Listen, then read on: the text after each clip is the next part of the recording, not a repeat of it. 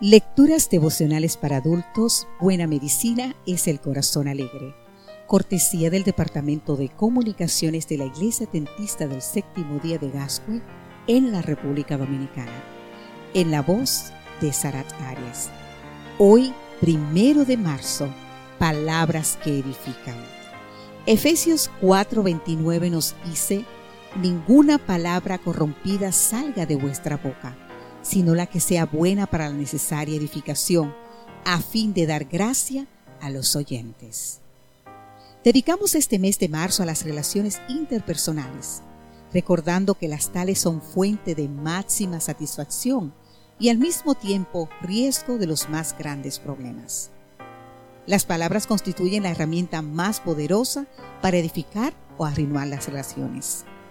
No es extraño que la Biblia redunda en consejos para hacer un buen uso de la palabra.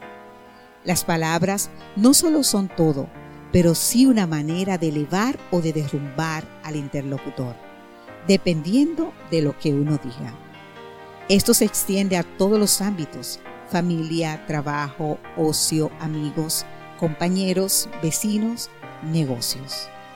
Ramón, un joven de 20 años, jugaba al fútbol en su equipo del barrio. En uno de los encuentros le pasó el balón a su compañero Javier de forma tal que éste pudo marcar fácilmente un gol. Pero erró y perdió la oportunidad. En respuesta, Ramón lanzó a Javier un insulto de los que producen vergüenza en cualquier oyente. Herido emocionalmente por la expresión de su compañero Javier, no jugó bien el resto del partido. Por su parte, Ramón acabó sintiéndose muy incómodo por lo que había dicho un tío suyo que estaba presenciando el partido le dijo al final del encuentro, no está bien lo que has hecho. Javier no ha ganado nada con tus palabras y tú has perdido mucho porque tu manera de actuar habla mal de tu carácter. Y lo peor es que la amistad entre tú y él estará arruinada hasta que hagas algo para remediarlo.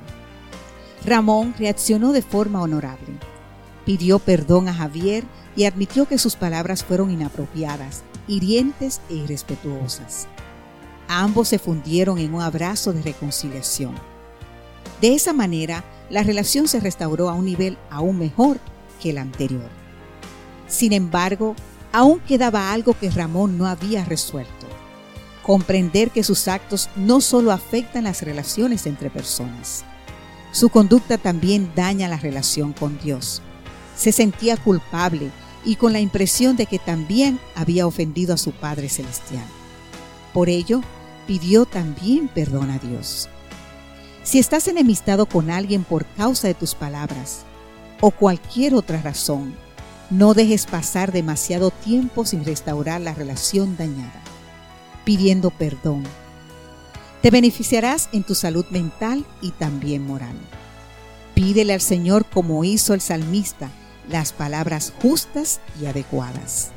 Sean pues aceptables ante ti mis palabras y mis pensamientos, oh Señor, roca mía y redentor mío. Salmo 19:14. Amén.